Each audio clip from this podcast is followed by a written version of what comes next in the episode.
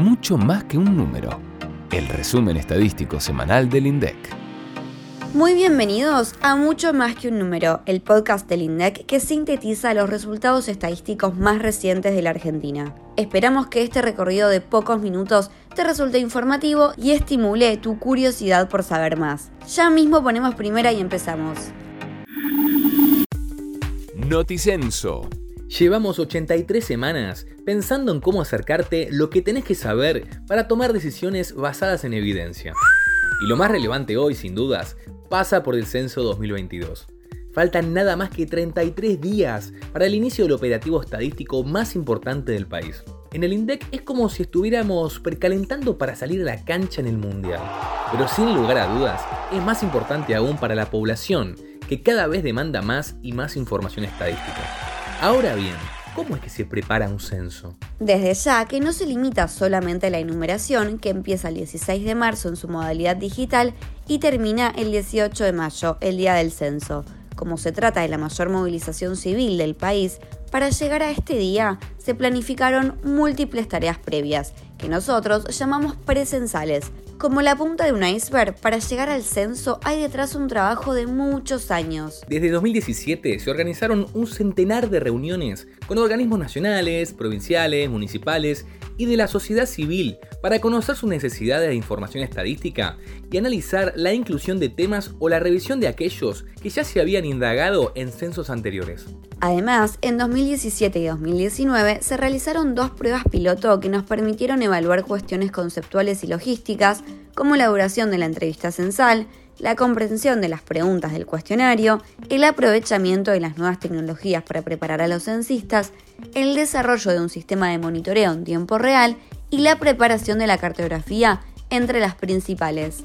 En mayo de 2019 se inició el precenso de viviendas, que actualizó la información clave para obtener el estado y conteo de viviendas particulares y colectivas y así poder segmentar el recorrido que hará cada censista el 18 de mayo. Y finalmente, en diciembre del año pasado, hicimos el censo experimental, la prueba final previa al censo, para confirmar que estamos preparados para reconocernos. Sí, todo eso y mucho más para que el censo 2022 no deje a nadie afuera, incluida la decisión, en medio de la pandemia, de inaugurar por primera vez en la historia una instancia digital de autocensado. Pero para que eso suceda ahora es indispensable tu parte, es decir, la participación activa de toda la población. ¿Ya agendaste las fechas importantes? Y la última del noticenso de esta semana. El director del instituto, Marco Lavagna, inició un recorrido por todo el país para presentar el censo 2022. Ya visitó La Pampa y San Juan, donde encabezó reuniones del Comité Censal junto a los gobernadores, sus gabinetes completos y las autoridades municipales. Falta cada vez menos. Ahora corremos un poco el foco sobre el censo porque las estadísticas de coyuntura no detienen su producción. Y si hablamos de producción, hay datos nuevos de industria. Ya está disponible la actualización del índice de producción industrial manufacturero, el IP, que completa la evolución de 2021. En diciembre de 2021, el IPI exhibió un aumento de 10,1% respecto del mismo mes de 2020. Si tenemos en cuenta los 12 meses del año pasado, se registró que la producción industrial subió 15,8% en 2021. Un dato extra que acompaña el incremento. Todas las divisiones del índice, que son en total 16, presentaron aumentos interanuales. Si miramos el orden de su incidencia en el nivel general, es decir, el peso que tuvo cada división en la suba final de diciembre, encontramos que en primer lugar se ubicó alimentos y bebidas, seguida de prendas de vestir, cuero y calzado, y sustancias y productos químicos. Y si ingresas a la página 6 del informe, cuyo enlace te espera en la descripción, puedes repasar uno por uno cuánto crecieron el resto de los productos. Solamente tenés que scrollear el mouse hasta la página 3, en donde te espera un gráfico fácil con todos los resultados. Estamos llevando a todo el país la noticia del censo. ¿Ya viste algún aviso en tu barrio?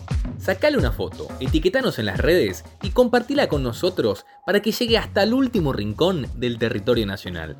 Uno de nuestros seguidores encontró un cartel en la medianera de una obra, como la ilustración. Bueno, la imagen no es real, pero la ilustramos para hablarte de otro de los indicadores que publicamos en la semana, el de la actividad de la construcción. ¿Y qué nos dice este informe sobre diciembre, el último mes de 2021? Que el principal indicador que usamos para medir esta actividad, el ISAC, creció 4,6% al compararlo con el mismo mes de 2020. Si tomamos las variaciones mensuales de todo el año pasado, es decir, la variación acumulada, observamos que la construcción creció 30,8% en comparación con el año previo cuando se inició la pandemia. Y si la comparamos con noviembre, es decir, el mes anterior del informe, ¿cómo se comportó la actividad? La serie desestacionalizada nos muestra una variación positiva de 2,7%, mientras que el índice serie tendencia ciclo también mostró una suba, fue de 0,8%, también en comparación con noviembre de 2021. Che, ¿sabes que no me acuerdo bien qué era la serie desestacionalizada? ¿Qué significa que una serie esté desestacionalizada? No te preocupes, lo repasás en un minuto reloj. En las pastillas del indeccionario está la definición, tanto de ese concepto como de muchos otros más. Va enlace. Volviendo al informe, las expectativas del nivel de actividad son favorables para el primer trimestre. Esto fue lo que reflejó la encuesta cualitativa de la construcción que realizamos a grandes empresas del sector. Por ejemplo, casi el 33% de las compañías que trabajan en obras públicas consideran que hasta marzo va a aumentar la actividad, mientras que el 61% evalúa que no habrá variaciones. Revisa el detalle a partir de la página 9 del informe o consulta los cuadros web si necesitas analizar la serie histórica. Tenemos más estadísticas para completar 2021, las de turismo internacional y de salarios. Empecemos con esta última. En diciembre, el índice mostró un alza de 2,6%. La suba del salario en el sector privado no registrado fue la que impulsó el indicador, se incrementó 5,8% contra 1,9% del sector registrado. De esta manera, el índice completó 2021 con una suba de 53,4%.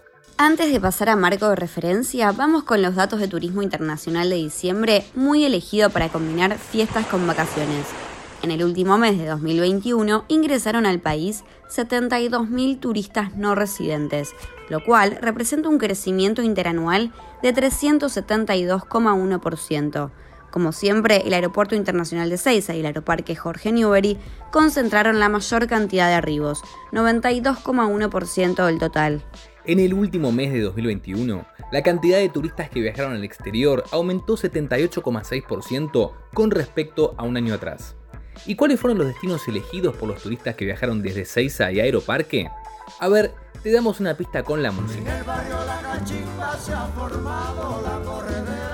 primer lugar fue para el bloque Resto de América, que no incluye Brasil, Chile, Uruguay, Paraguay ni Bolivia. El segundo lugar fue para Estados Unidos y Canadá, y completó el podio Europa. Todos los destinos restantes están en la página 11 del informe.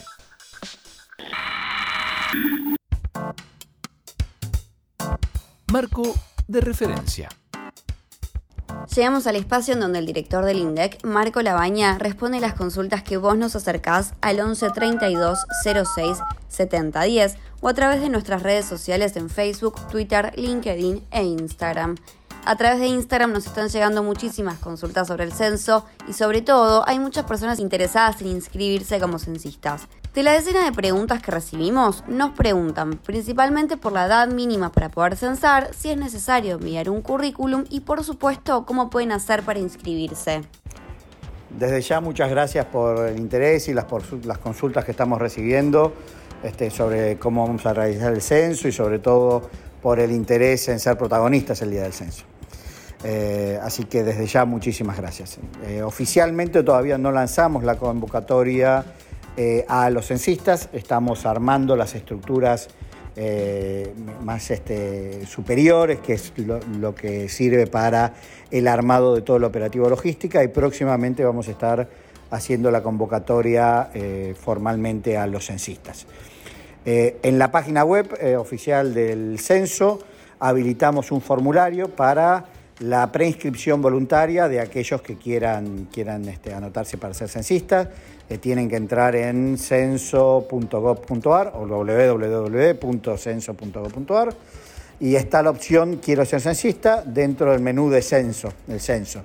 Allí pueden completar este, en pocos minutos sus datos para que luego sean analizados eh, y podamos enviar a cada dirección provincial, eh, que son con las que estamos trabajando todo el proceso del censo, y eh, puedan ser eventualmente convocados.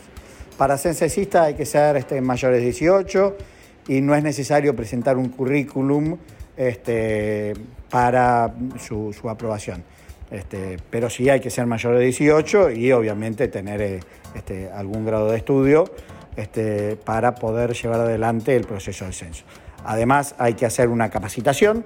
Esa capacitación tiene una capacitación en línea que se hace y después hay talleres presenciales que este, se van a estar llevando, llevando adelante para que los censistas se familiaricen con los materiales y sepan cómo utilizar la aplicación de gestión también que, vamos a estar este, poniendo, este, vamos a utilizar, digo, para, para el proceso del censo. Así que este, es un desafío muy grande para que se dé una idea. Vamos a necesitar alrededor de 600.000 personas en todo el país para censar las cerca de 17 este, millones de viviendas que puede, puede haber en cada uno de los rincones de, todo el país. Así que el desafío va a ser, va a ser muy grande. Así que desde ya les agradecemos muchísimo por el, por el interés y esténse atentos a las novedades que vayan surgiendo en la página. Gracias por todas las aclaraciones, Marco. Nos restan segundos para terminar el episodio, pero no queremos cerrarlo sin anticiparte la información que nos espera la semana próxima. Nos vamos a meter de lleno en nuevos datos del primer mes de 2022.